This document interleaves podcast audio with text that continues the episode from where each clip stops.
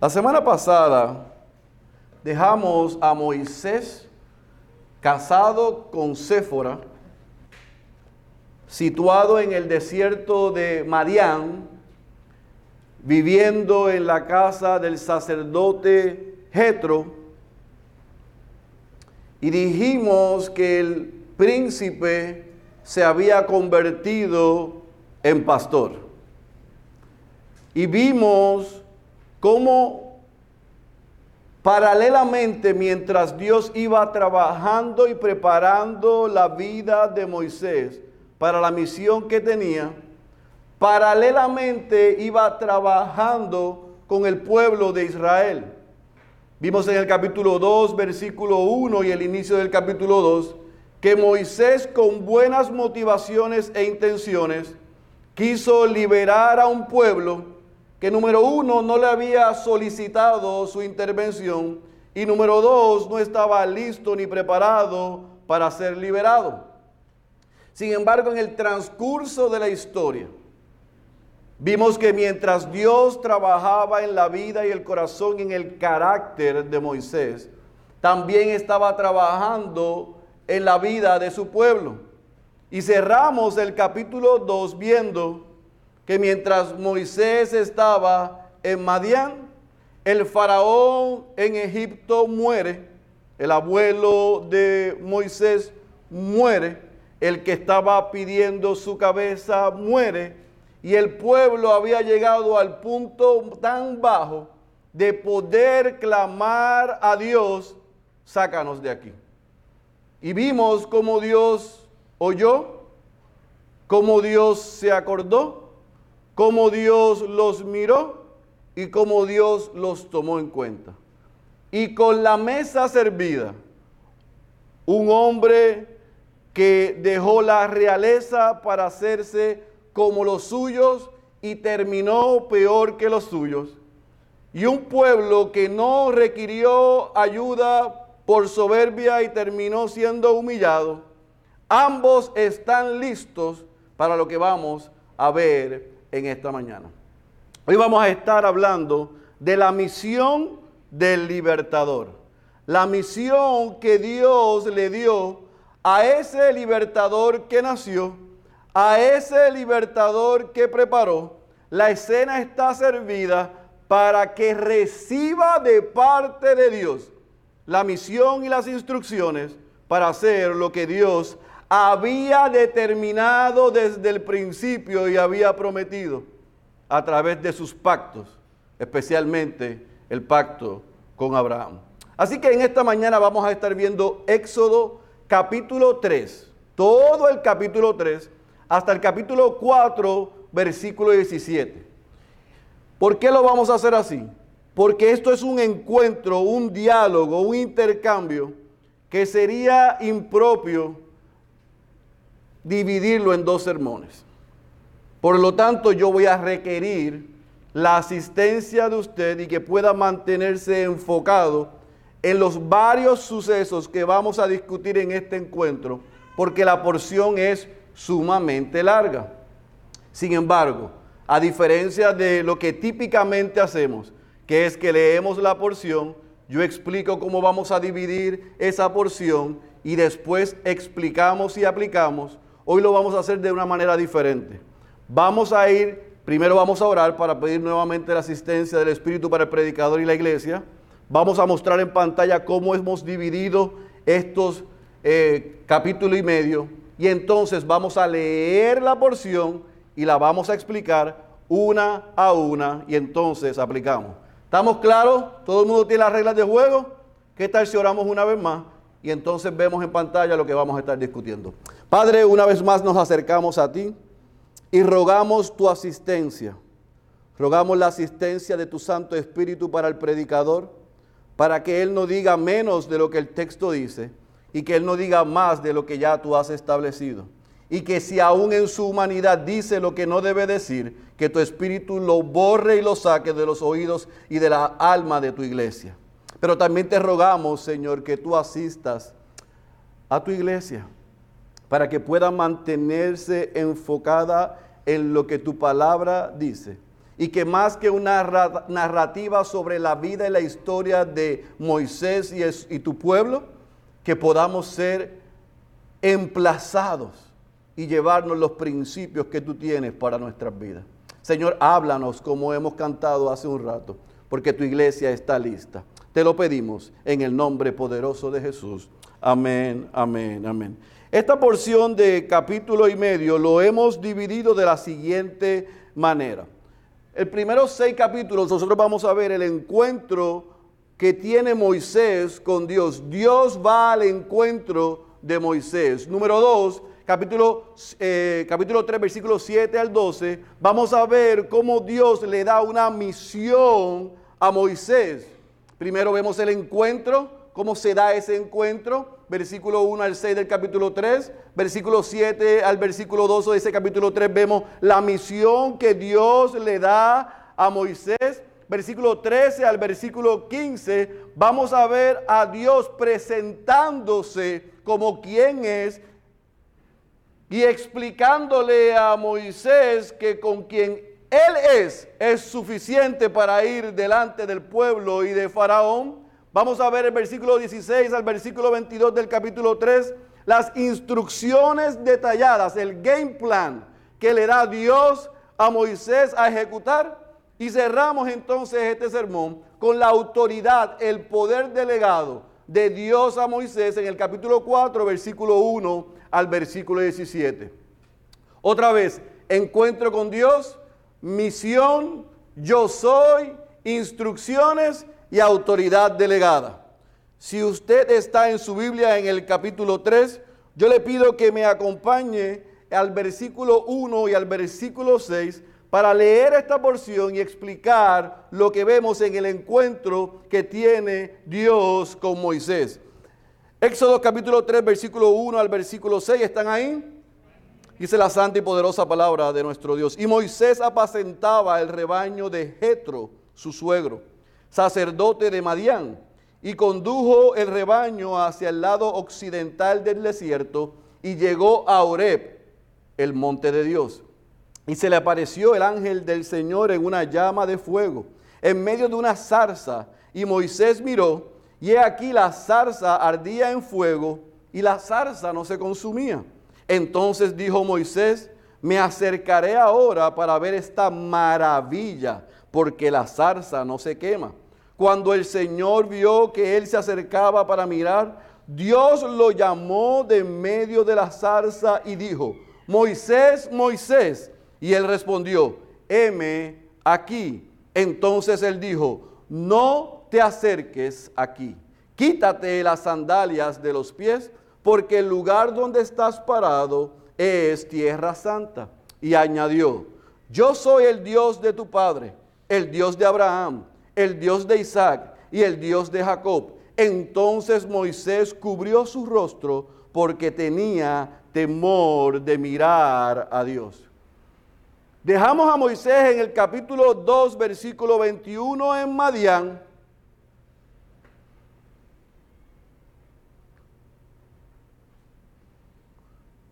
cuestionándose probablemente qué había sucedido,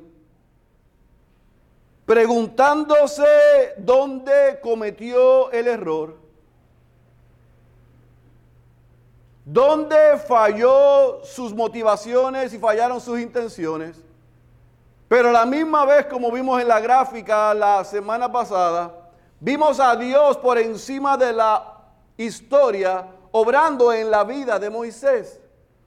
Así que en el medio del desierto le da familia, le da hogar y le da un trabajo.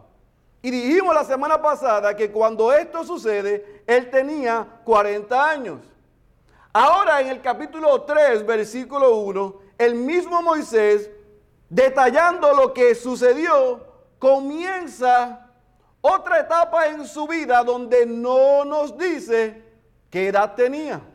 Sin embargo, yo quiero que anote esto. En el capítulo 7, versículo 7 de ahí de Éxodo, nos da la información de la edad que tenía Moisés cuando él tiene este encuentro, cuando él obedece a Dios y va con Aarón a Faraón y decía que tenía 80 años. No solamente él nos dice eso, sino que Esteban en Hechos capítulo 7, versículo 30, en su famoso discurso que vimos una parte de ella la semana pasada, repite que este momento histórico del encuentro de Dios con Moisés se da 40 años después de haber estado Moisés en el desierto. Así que ya Moisés no es un muchachito de 40 años, un nene. Ahora es un jovencito de 80, como diría don Antonio. Un jovencito de 80 años. ¿Qué pasó en esos 40 años? Podríamos especular muchas cosas. Pero yo estoy seguro que en esos 40 años que Moisés estuvo en el desierto, varias cosas sucedieron con él antes del encuentro con Dios en aquella zarza en el monte de Oreb. Uno, tuvo que trabajar como nunca había trabajado. Cuatro décadas de su vida vivió como el príncipe en el palacio. Cuatro décadas después vivió como el pastor de las ovejas que no eran de él, eran del suegro. 40 años sirviendo día y noche en el desierto con unas criaturas que eran torpes, con unas criaturas que eran fácil de atraer por otros y de desviarse, con unas criaturas que produjeron en Moisés el desarrollar paciencia que produjeron en Moisés el ser consistente, que produjeron en Moisés el ser paciente. En el desierto con aquel rebaño no había con quien hablar que no fuera con Dios y con él mismo.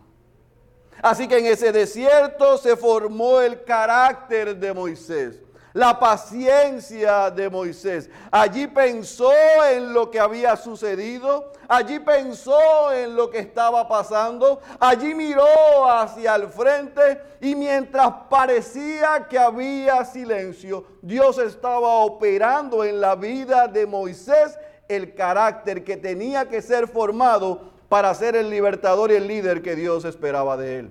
Y no solamente eso, en ese desierto y en ese tiempo de cuatro décadas, con su suegro Jetro, que era el sacerdote del Dios vivo, del único Dios verdadero, en Madián, la teología de Moisés fue corregida o reforzada. Porque por 40 años Jetro se invirtió en la vida de Moisés, que era hebreo, que era egipcio y le ayudó a entender quién es Dios, cómo se adora a Dios y cómo se sirve a Dios. Por lo tanto, esos 40 años sirvieron como una plataforma para que Moisés estuviese listo. ¿Para qué? Para lo que acabamos de leer. Para que un día regular, común y corriente, llevando las ovejas al monte Oreb, al monte Sión, y escuche, dice Monte Oreb, coma monte de Dios, porque esta historia y este suceso lo está narrando Moisés después que sucedió. Así que en ese momento no se conocía como el monte de Dios. El monte Oreb o el monte Sinaí, como se puede ser cualquiera de los dos como se conocen, se llamó después el monte de Dios.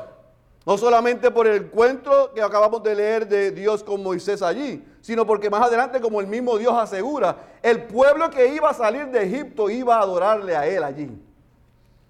Así que en ese monte, como todos los días él sale, lleva el rebaño, y lo que típicamente sucede en áreas desérticas, de Salinas hacia Yauco, en el verano, que vemos que fuegos por el alto calor, índice de calor, Sucedió en ese monte Oreb, pero en esta ocasión algo llamó la atención de Moisés. ¿Y qué fue? Que esa zarza y que ese arbusto que estaba encendido, yo le aseguro que la llama era una llama diferente. Y llama la atención de Moisés que esa llama en esa zarza, en ese arbusto, tenía un color y una forma diferente, pero llama la atención de Moisés que mientras ese fuego está en el arbusto, el arbusto que no se consume, no se destruye, sino que sigue vivo esa llama. Así que Moisés, que probablemente era boricua, se acercó al arbusto. Déjame ver qué es esto. Pero es interesante que cuando Moisés narra esto, dice que el ángel del Señor y esa expresión en el Antiguo Testamento es clara de que no era un ángel, era el mismo Dios, lo que se conoce como una teofanía. Era el mismo Dios haciendo presencia entre su pueblo, los seres humanos. El mismo Dios en ese arbusto, en esa llama, cuando Moisés se acerca, lo llama por su nombre dos veces. Moisés, Moisés, es algo típico cuando Dios quiere llamar la atención y hablar con alguien. Moisés, Moisés, no te pegues más porque yo soy santo. Quítate las sandalias de tus pies porque ese cuero viene de animales sacrificados y yo soy santo. Quítate las sandalias de tus pies si te vas a acercar a este lugar, a mi santidad. Así que imagine la escena. El arbusto, la salsa encendida, no se consume el arbusto. De esa salsa sale una voz que le dice, yo soy santo. Y no solamente eso, sino que le dice a Moisés por su nombre, yo soy el Dios de tu Padre. En griego dice de tus padres. El Dios de Abraham, con quien hice pacto. El Dios de Isaac, su hijo. El Dios de Jacob, que la descendencia es la que está en Egipto. Y se identifica a sí mismo. Yo soy el Dios de tus padres. ¿De cuáles padres? ¿De Faraón? ¿De la hija de Faraón? Moisés con seguridad entendió lo que Dios mismo se estaba refiriendo de él. Porque cuando Dios se identifica, nos dice el versículo 6 que Moisés tuvo qué? Miedo. Cubrió su rostro y tuvo miedo. Usted puede imaginar por un momento la escena. Hacer lo mismo por 40 años y de momento una tarde tú te encuentras con esto. Y sale de ahí una voz que te llama por nombre dos veces requiriendo tu atención. Y te muestra su santidad y se identifica como quien es. Y la reacción humilla a Moisés. Humilla a Moisés al extremo de que le da miedo. ¿Por qué? Porque Moisés por 40 años escuchó de Jetro de ese Dios. Y ese Dios de quien él escuchó estaba haciendo acto de presencia. Y no solamente hace acto de presencia, sino que le explica por qué está ahí y qué quería hacer. Vaya conmigo y leamos ahora el versículo 7 al versículo 12. Ya la atención de Moisés está en la voz de la zarza. No en la zarza, en la voz que le está dando esas instrucciones, que está llamando su atención, que se está identificando en esa conversación que tiene. Y el versículo 7 al 12 nos dice qué y cuál era la razón por la que Dios estaba haciendo acto de presencia allí en la vida de Moisés. Versículo 7. Y el Señor dijo, ciertamente he visto la aflicción de mi pueblo que está en Egipto y he escuchado su clamor a causa de sus capataces, pues estoy consciente de sus sufrimientos y he descendido para librarlos de manos de los egipcios y para sacarlos de aquella tierra a una tierra buena y espaciosa, a una tierra que emana leche y miel, al lugar de los cananeos, de los hititas, de los amorreos, de los fereceos, de los heveos, de los jebuseos y de todos los feos. Y ahora aquí el clamor de los hijos de Israel ha llegado hasta mí y además he visto la opresión con que los egipcios los oprimen. Ahora pues ven y te enviaré a Faraón para que saques a mi pueblo, los hijos de Israel de Egipto. ¿Está conmigo? Pero Moisés, y yo quiero que subraye el primer pero de Moisés, dijo a Dios, ¿quién soy yo para ir a Faraón y sacar a los hijos de Israel de Egipto? Y él le dijo, ciertamente yo estaré contigo y la señal para ti de que soy yo el que te ha enviado será esta cuando hayas sacado al pueblo de Egipto, adoraréis a Dios en este monte. Así que cuando la atención de Moisés está en la voz, en la zarza, Dios le dice a Moisés en el versículo 7, oye, yo estoy consciente de la condición de mi pueblo. Yo sé que ellos han sido maltratados, abusados, humillados y esclavizados. Moisés, yo los oí. Moisés, yo me acordé. Moisés, yo los miré. Moisés, yo los tomaré en cuenta. Yo los voy a sacar de donde están y los llevaré a una tierra mucho mejor que Gosén esa es una tierra mucho mejor, donde ellos podrán ser establecidos y donde podrán dar frutos. Y usted diría, wow, increíble. Pero Dios no lo deja ahí. Y le dice a Moisés, ¿sabe qué? No solamente los oí, me acordé, los miré y los tomaré en cuenta sino que te usaré a ti. El que era el príncipe de Egipto y ahora es el pastor de Jetro en Madián, a ti te voy a usar para liberar a mi pueblo y llevarlo a la mejor tierra que ya tengo para ellos. Sacaré a los que habitan allí y pondré a mi pueblo en ese lugar y tú serás quien liderará el éxodo y la salida de mi pueblo a la tierra prometida. Y entonces cuando Dios le dice eso, el versículo 12 nos dice que Moisés reacciona diciendo, ¿quién? Yo. Que tú vas a usar, a, pero a, yo a Faraón si yo soy un fugitivo. Si ya yo lo intenté. Y me preguntaron que quién me había otorgado a mí la autoridad de ponerme como príncipe o juez de ellos. Pero tú no sabes dónde yo estoy y cuánto tiempo yo llevo aquí. Y a ti se te ocurre la brillante idea de mandarme a mí. Pero tú no ves quién yo soy. Tú no ves lo que yo estoy haciendo por 40 años. Yo. Es interesante que cuando él le dice eso en el versículo 11. Es imposible. Dios no responde la pregunta de Moisés. Dios le dice, yo voy contigo. Estate tranquilo. Yo estaré contigo. Pero no le contesta por qué yo. ¿Quién soy yo? Eso no se lo contesta. Le dice, yo voy contigo.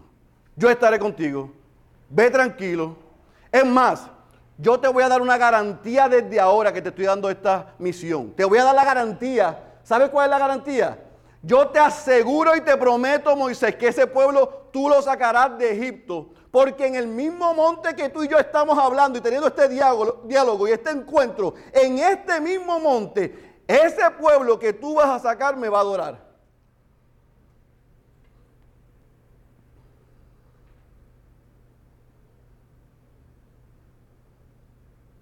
Mire mis hermanos, el Dios que le prometió a estar, estar con él a Moisés. El Dios que le dio la misión a Moisés.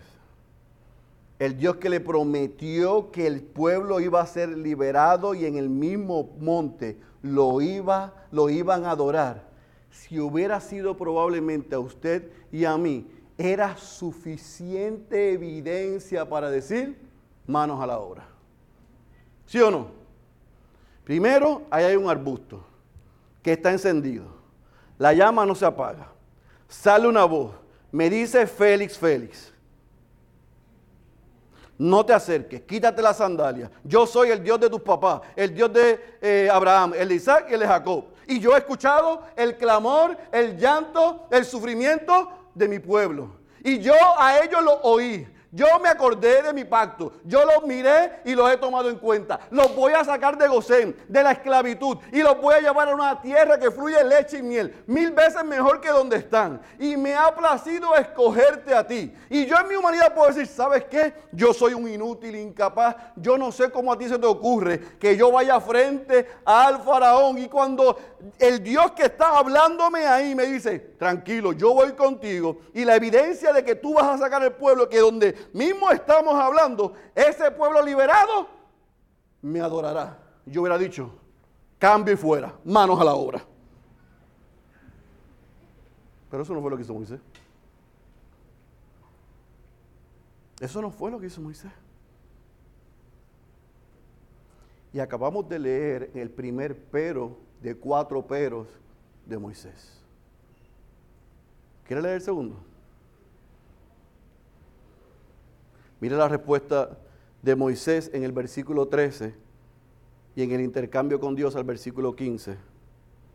Entonces dijo Moisés a Dios, he aquí, si voy a los hijos de Israel y les digo, el Dios de nuestros padres me ha enviado a ustedes, tal vez me digan, ¿cuál es su nombre?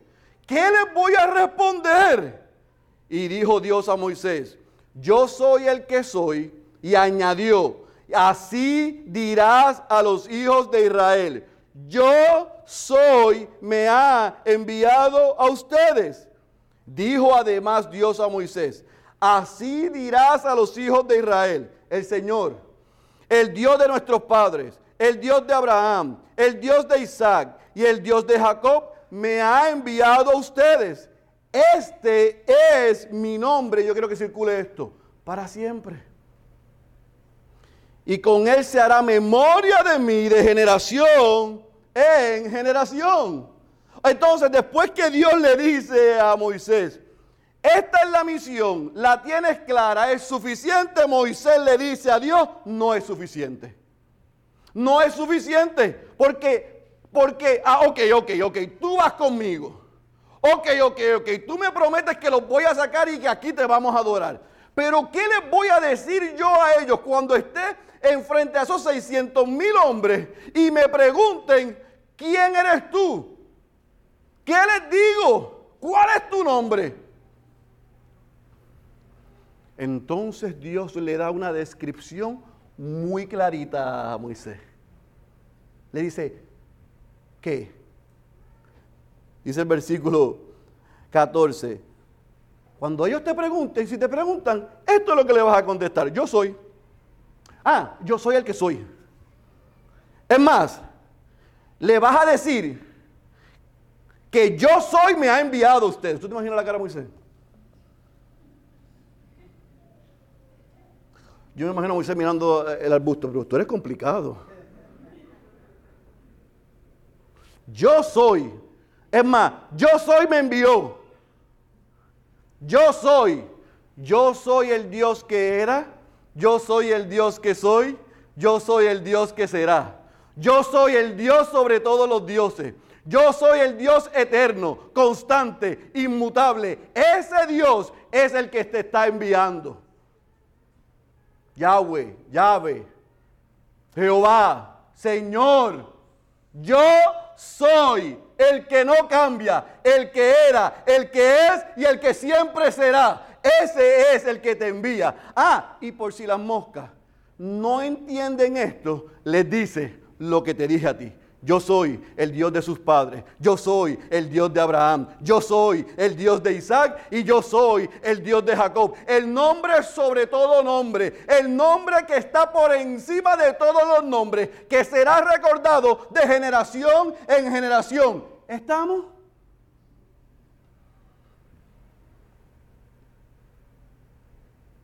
Olvida la escena. Tenemos un hombre hablando con una voz que sale de un arbusto en llama, en un diálogo candente.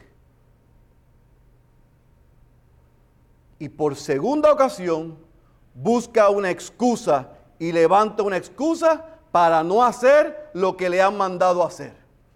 Y en dos ocasiones Dios le ha prometido victoria, seguridad y que estaría con él. Y usted diría, excelente. La primera duda de Moisés la podemos entender. La segunda, quizás también, porque quizás en 40 años no aprendió que quizás era una, una forma que le decían a Dios, Adonai.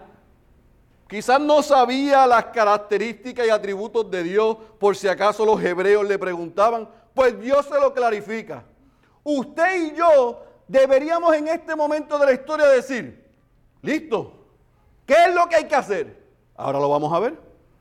Porque el versículo 16 al 22, después de Dios en dos ocasiones clarificar las dudas de Moisés, le dice, toma, este es el game plan, este es el blueprint, esto es lo que vas a hacer, este es el plan de trabajo. Versículo 16 al versículo 22, lea conmigo. Ve y reúne a los ancianos de Israel y diles, el Señor el Dios de vuestros padres, el Dios de Abraham, de Isaac y de Jacob. Tercera vez que se describe a sí mismo. Se me ha aparecido diciendo, ciertamente os he visitado y he visto lo que se os ha hecho en Egipto. Y he dicho, os sacaré de la aflicción de Egipto, a la tierra del cananeo, del hitita, del amorreo, del fereceo, del hebeo y del jebuseo, a una tierra que emana leche y miel y ellos escucharán tu voz. Y tú irás con los ancianos de Israel al rey de Egipto y le diréis, el Señor, el Dios de los hebreos, nos ha salido al encuentro. Ahora pues permite, yo quiero que subraye eso, mira la forma diplomática que Dios manda a Moisés a ir al faraón. Permite, le está pidiendo autorización que vayamos tres días de camino al desierto para ofrecer sacrificios al Señor nuestro Dios. Versículo 19. Pero yo sé que el rey de Egipto no nos dejará ir. Circule esto. Si no es por la fuerza.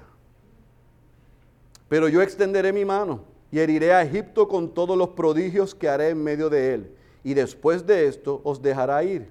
Y daré a este pueblo gracia ante los ojos de los egipcios. Y sucederá que cuando os vayáis, no os iréis con las manos vacías, sino que cada mujer pedirá a su vecina y a la que vive en su casa objetos de plata, objetos de oro y vestidos, y los pondréis sobre vuestros hijos y sobre vuestras hijas, así despojaréis a los egipcios. Entonces, ¿qué es lo que hace Dios? Decirle, escucha bien, anota, este es el plan.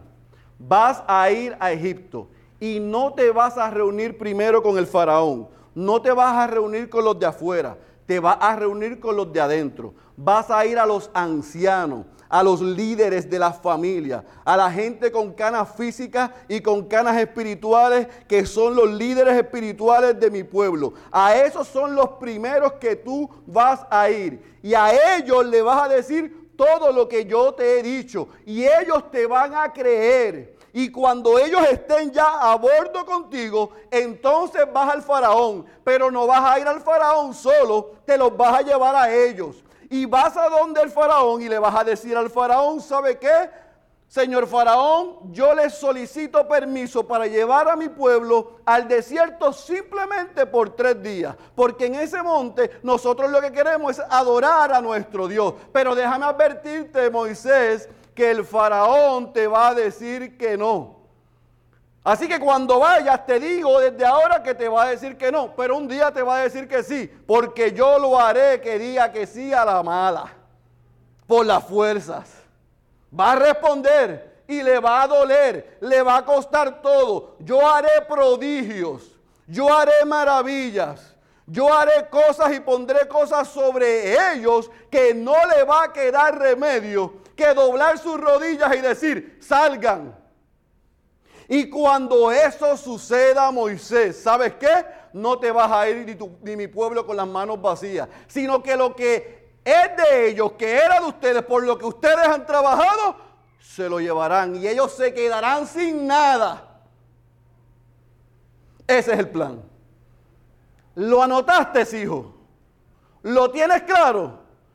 Como dice un amigo mío, de punto A a punto B, claro, de principio a final, uno, dos y tres. Yo digo que si me he cuestionado las primeras dos veces, posiblemente con tanta claridad en estas instrucciones, me hubiera convencido. Digo yo, ¿qué usted piensa? Porque aquí, aquí las instrucciones están claritas. Aún en las instrucciones está diciendo, él cuando tú vayas, yo me imagino a Moisés diciendo, pero ¿para qué voy a ir a él si ya tú me estás diciendo que va a decir que no? Ah, ve y ve de manera diplomática y pide la autorización solamente por tres días y te va a decir que no y cuando te diga que no, yo los voy a arrancar de ahí y él va a tener que soltarlos y va a sufrir por su terquedad. Amados, ya en esta tercera ocasión, Félix Cabrera, si hubiera sido como Moisés, primero quién soy yo, segundo quién tú eres, ya en esta sé quién soy y sé quién es él. Así que hubiera dicho, amén, manos a la obra. Pero ¿qué pasó? Capítulo 4, versículo 1. ¿Está conmigo? El capítulo 4, versículo 1 al 17 nos dice, Moisés respondió y dijo, yo quiero que anote ahí en su Biblia, tercera ocasión. Y si no me creen ni escuchan mi voz, porque quizás digan, no se te ha aparecido el Señor. Este muchacho tiene que haber sido criado en Bayamón. Y el Señor le dijo, ¿qué es eso que tienes en la mano? Y él respondió, una vara. Entonces él dijo, échala en tierra. Y él la echó en tierra y se convirtió en una serpiente. Y Moisés huyó de ella. Pero el Señor dijo a Moisés, extiende tu mano y agárrala por la cola. Y él extendió la mano, la agarró y se volvió vara en su mano. Por esto creerán que se te ha aparecido el Señor, el Dios de sus padres, el Dios de Abraham, el Dios de Isaac y el Dios de Jacob. Cuarta vez. Y añadió el Señor, ahora mete la mano en tu seno, en tu manto. Y él metió la mano en su seno, en su manto. Y cuando la sacó de aquí, su mano estaba leprosa, blanca como la nieve. Entonces él dijo, vuelve a meter la mano en tu seno, en tu manto. Y él volvió a meter la mano en su seno, en su manto. Y cuando la sacó, he aquí se había vuelto como el resto de su carne. Y acontecerá que si no te creen ni obedecen el testimonio de la primera señal, quizás crean el testimonio de la segunda señal. Y sucederá que si todavía no creen estas dos señales, ni escuchan, subraye esto, ni escuchan tu voz. Entonces sacarás agua del Nilo y la derramarás sobre la tierra seca, y el agua que saques del Nilo se convertirá en sangre sobre la tierra seca. Entonces Moisés dijo al Señor, cuarta ocasión, por favor, Señor, nunca he sido un hombre elocuente ni ayer ni en tiempos pasados, ni aún después de que has hablado a tu siervo, porque soy tardo en el habla y torpe de lengua. Y el Señor le dijo, ¿quién ha hecho la boca del hombre? ¿O quién hace al hombre mudo o sordo? ¿Con vista o ciego? ¿No soy yo el Señor? Ahora pues ve y yo estaré con tu boca y te enseñaré, subraye, y te enseñaré lo que has de hablar. Pero él dijo, quinta ocasión, te ruego, Señor, que envíe ahora el mensaje por medio de quien tú quieras. Entonces se encendió la ira del Señor contra Moisés y le dijo, ¿no está allí tu hermano Aarón el levita? Yo sé que él habla bien y además he aquí él sale a recibirte, al verte se alegrará en su corazón. Y tú le hablarás y pondrás la palabra en su boca. Y yo estaré con tu boca y con su boca y os enseñaré lo que habéis de hacer Además, Él hablará por ti al pueblo y Él te servirá como boca y tú serás para Él como Dios. Su raíz de expresión, y tú serás para Él como Dios. Y tomarás en tu mano esta vara con la cual harás las señales. Amados, Dios le da las instrucciones.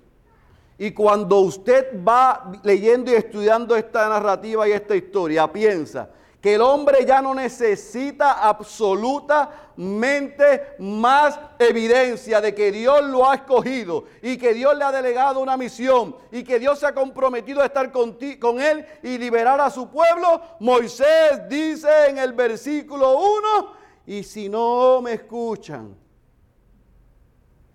y si dicen que tú no te has aparecido, que esto es un invento mío,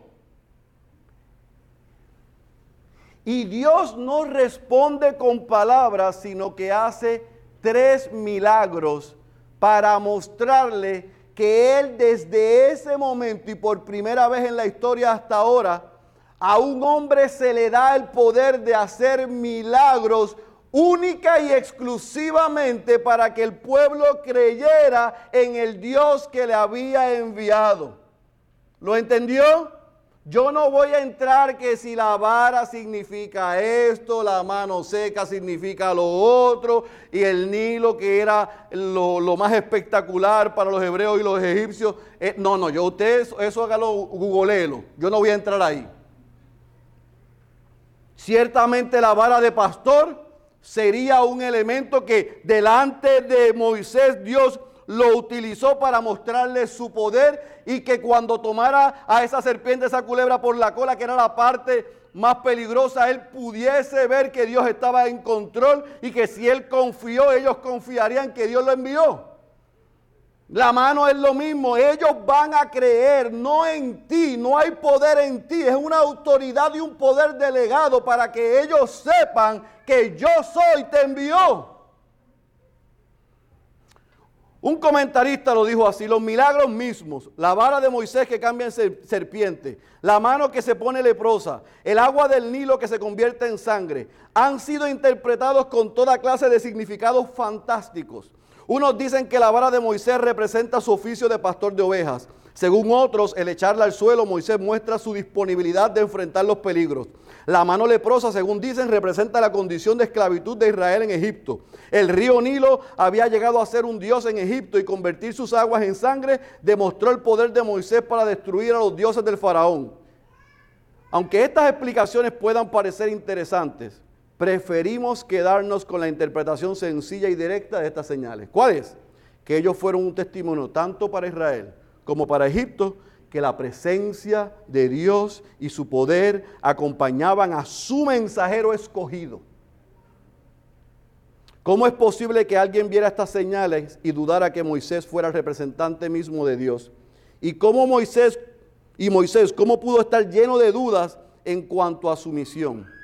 Sin embargo, hasta el versículo 9, cuando Dios hace esos milagros al frente de él y le promete lo que hará con el agua del río Nilo, con todo y eso en el versículo 10 le dice, yo soy tardo, torpe para hablar.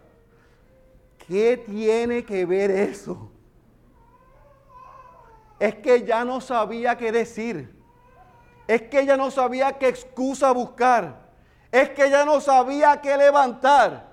Y Dios por cuarta ocasión pacientemente le dice, yo, tranquilo, yo soy el que hace que la gente hable o no hable, que vean o que no vean. Habla que yo te daré las palabras. Ya en ese momento se supone que Moisés dijera, es que le he dado ya todas las excusas pero le quedó la más magistral. Y es que, ¿sabes qué? Yo no quiero. Busca a otro. Y cuando le dice eso, el versículo 10 al versículo 17, vemos un cambio de tono en nuestro Dios. Dios no se encendió cuando le preguntó en el 3.11 quién soy yo. Dios no se encendió en su ira cuando le dijo, si me preguntan quién tú eres, ¿qué diré? Él ni siquiera se encendió ni se molestó cuando le preguntaran, si me dicen, si tú estás conmigo, ¿qué les digo? Estas señales. Tampoco se molestó cuando le dijo, soy tardo para hablar. En ese momento no se había molestado por ninguna de las razones y excusas que Moisés levantó, pero esta lo encendió en ira. Yo no quiero ir, busca otro. Escucha iglesia, porque así hacemos nosotros. Busca a otro. El versículo 11 del 17 dice que Dios se encendió en su ira. Y mira lo que responde, que esto es lo que Moisés en algún momento, mientras leemos esta historia, usted se va a dar cuenta por sus actitudes y respuestas que tiene que haber maldecido el día que le dijo a Dios, yo no quiero ir. Porque Dios le responde, tú tienes un hermano, Aarón el levita, que dicho sea de paso, Moisés sabía que ese era su hermano. Así que él sabía que Aarón y Miriam eran sus hermanos. Y le dice, y ese habla bien. Ese es el que voy a poner a tu lado y él va a hablar frente al pueblo. Y él va a hablar frente a Faraón. Pero él no eres tú. Él no es el elegido. Él no es el escogido. Él no tiene autoridad delegada. Tú vas a ser para Él mi representante. Vas a, ser vas a ser como Dios ante Él. Él solamente va a abrir la boca. Y la gente ha interpretado, ay, que Dios es tan bueno. Y le mandó, hasta lo enseñan en la escuela de liderazgo, si tú eres como Moisés, búscate un Aarón. No, yo no quiero un Aarón. Porque ese es el mismo que le monta una caseta de campaña y le, le pone el pueblo en contra y le edifica un becerro de oro mientras él está allá. Y cuando baja, en la rabia que le dio, las tira y tiene que volver a subir. Así que Aarón le salió cara, a caro porque Aarón fue disciplina de Dios para Moisés. ¿Tú te vas a resistir? ¿Tú no lo vas a hacer como yo digo? ¿Tú no vas a ser obediente? Yo no soy suficiente. Necesita otra persona fuera de mí. O sea, yo soy el que pone las palabras en tu boca y tú te atreves a decir que yo no soy suficiente. Tranquilo. Yo hice un pacto. Yo lo oí. Yo me acordé. Yo los miré. Los tomaré en cuenta. Yo te he preparado. No hay nadie, Moisés, que tenga lo que tú tienes. Tú tienes el paquete completo. Tú eres hebreo, tú eres egipcio. Tú conoces el desierto, pero conoces el palacio. Conoces la cultura egipcia, pero conoces mi cultura, conoces mi gente. Si hay alguien que yo he preparado por 80 años para hacer esto, eres tú. Y eso no es suficiente, no hay problema.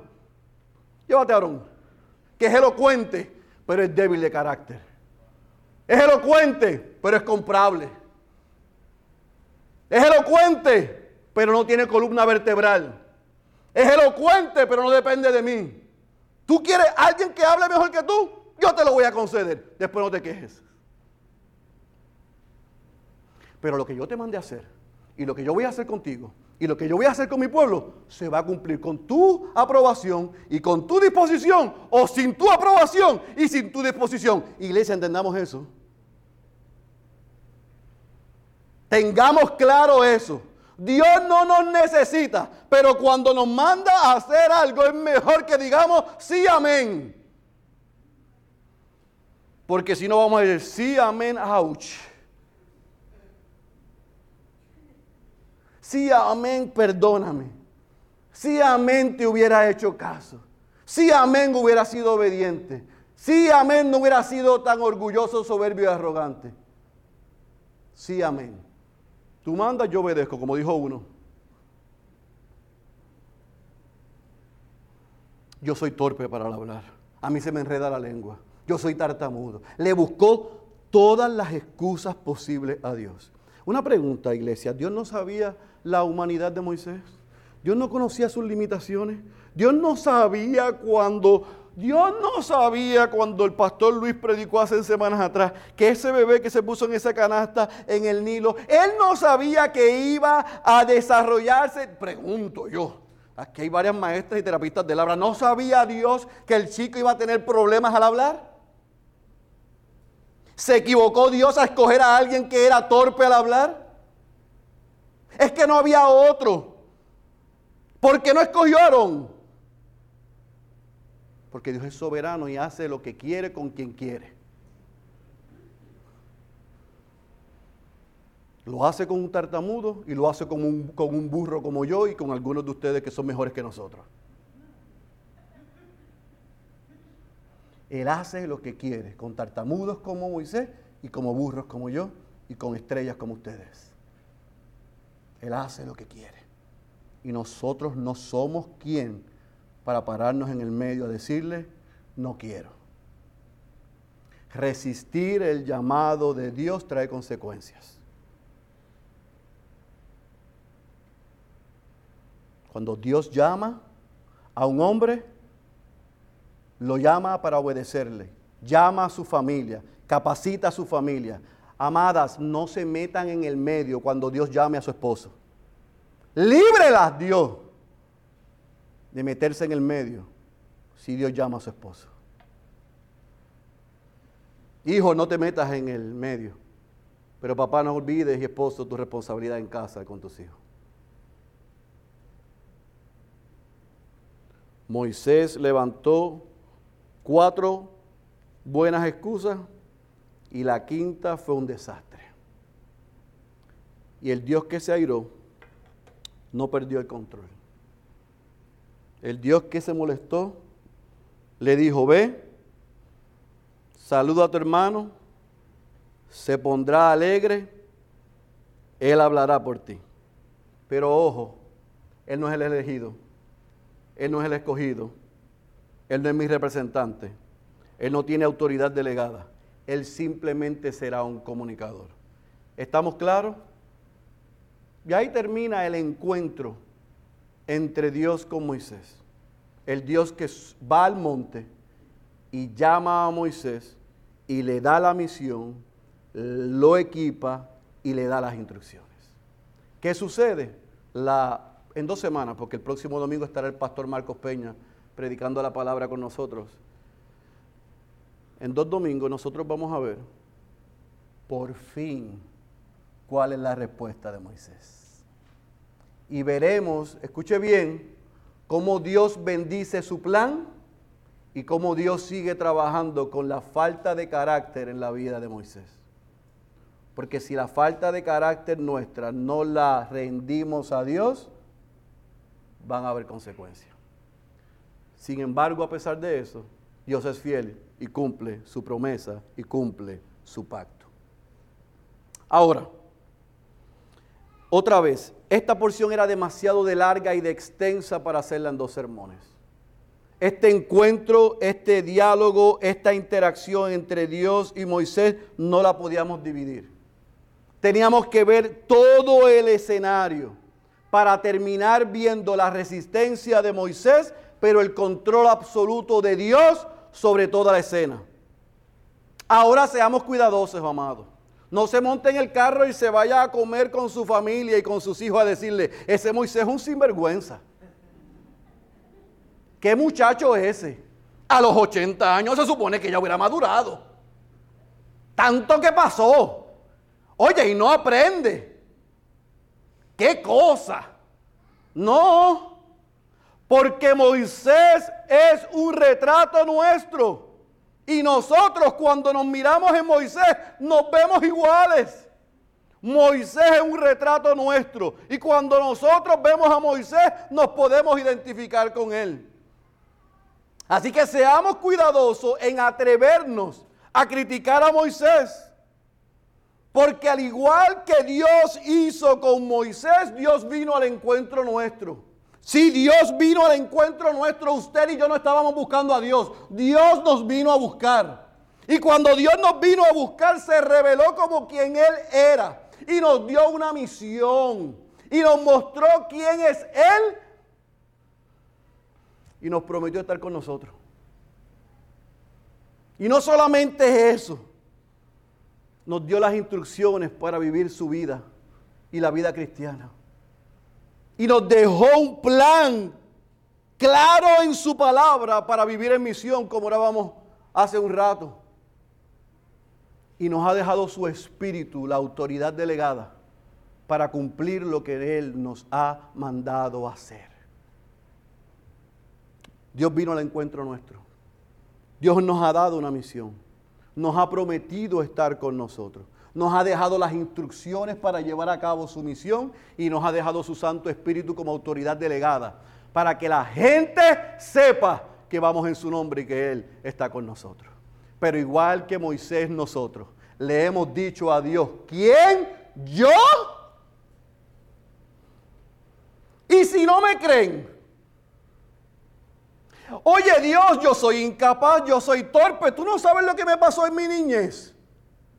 Tú no has visto lo que me ha pasado y me ha sucedido. Búscate a otro. Igual que Moisés, ustedes y yo le hemos dicho no una, no dos, muchas veces, ¿quién soy yo? Y si yo hago lo que tú me mandas a hacer y si vivo de la manera que tú mandas, y le digo a la gente y no me creen, ¿qué hago si yo soy torpe? Yo tengo problemas de autoestima, si mi pasado me ha marcado, si yo soy débil, si yo soy una persona retraída, si yo soy tímido, si yo soy torpe al hablar, ¿cómo tú puedes usar a una persona como yo? Busca a otro. ¿Cuántas veces nosotros hemos dicho eso? ¿Cuántas veces nosotros le hemos dicho a Dios lo mismo? Y Dios nos ha dicho lo mismo que le dijo a Moisés. Yo soy. Yo era, yo soy y yo siempre seré. Yo estoy contigo. Y mi nombre es de generación en generación. Yo te envío, pero yo voy delante de ti. Tú no tienes, yo tengo todo lo que necesitas. Lo único que requiero es que como estamos aprendiendo los miércoles en Primera de Juan, es que seas obediente. Es que sigas mis mandamientos. Es que sigas lo que te estoy diciendo. Por eso, amados, por quinto mensaje, tenemos que reenfatizar que Cristo es mejor que Moisés, pero también es mejor que nosotros. Cristo es mejor que Moisés, pero también es mejor que nosotros. Porque donde Moisés titubió cuatro y cinco veces, Cristo no se bajó. Donde Moisés dijo, busca otro, Jesús dijo, si puedes, pasa de mí esta copa, pero no se haga mi voluntad, sino la tuya. Donde Moisés titubió, donde Moisés fracasó, en ser obediente a la primera, Cristo obedeció y cumplió para que usted y yo pudiésemos ser libres de la esclavitud del pecado y de la muerte eterna. Cristo es mejor que Moisés, pero Cristo es mejor que nosotros, porque nosotros, igual que el pueblo de Israel, estamos incapacitados de poder librarnos a nosotros mismos. Nosotros en nuestras fuerzas, habilidades, conocimientos, poder adquisitivo, inteligencia, sabiduría y preparación, lo único que sabemos hacer es pecar y destruirnos. Perdónenos y perdónenme, pero con toda su capacidad y la mía, con toda su habilidad y la mía, con todos sus títulos y los míos, y con todo su poder y mi poder adquisitivo, lo único que hacemos es de continuo mal si no hubiera sido por Cristo, ninguno de nosotros estaríamos aquí. Somos incapaces de librarnos y de salvarnos. Necesitábamos a un mejor y a un mayor libertador, a uno que cuando sintió el peso de la ira de Dios en su humanidad, por segundos dijo, si es posible, pasa de mí esta copa pero inmediatamente dijo, tú me enviaste a esto. No se haga lo que yo quiero, sino lo que tú quieres. Bendito Cristo. porque si se hubiese bajado de aquella cruz, ¿dónde estaríamos nosotros?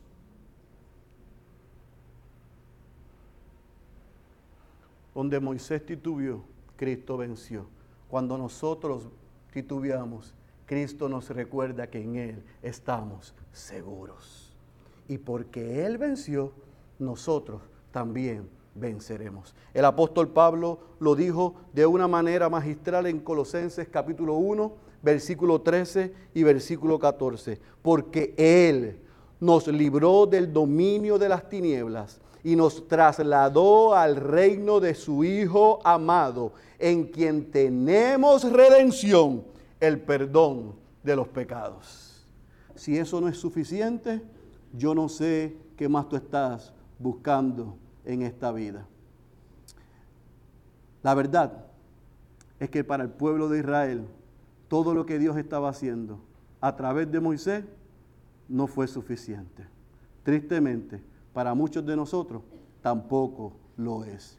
Quiera Dios que a través de este viaje, por este grandioso libro y por esta narrativa, no solamente conozcamos bien a Dios, sino que también nos conozcamos bien a nosotros, para que sí, y no le va a gustar lo que le voy a decir, pero se lo tengo que decir, para que nos dé asco de la manera que pensamos y de la manera que actuamos. Y entonces cuando el pecado sepa amargo, como dijo Thomas Watson, la gracia de Dios en Cristo sabe dulce. Y podemos alabar al Señor por lo que ha hecho por nosotros. El que tenga oídos para oír, yo ruego que haya escuchado la voz de Dios. Cierre sus ojos, por favor. Padre, gracias por el poder de tu palabra. Gracias por Cristo.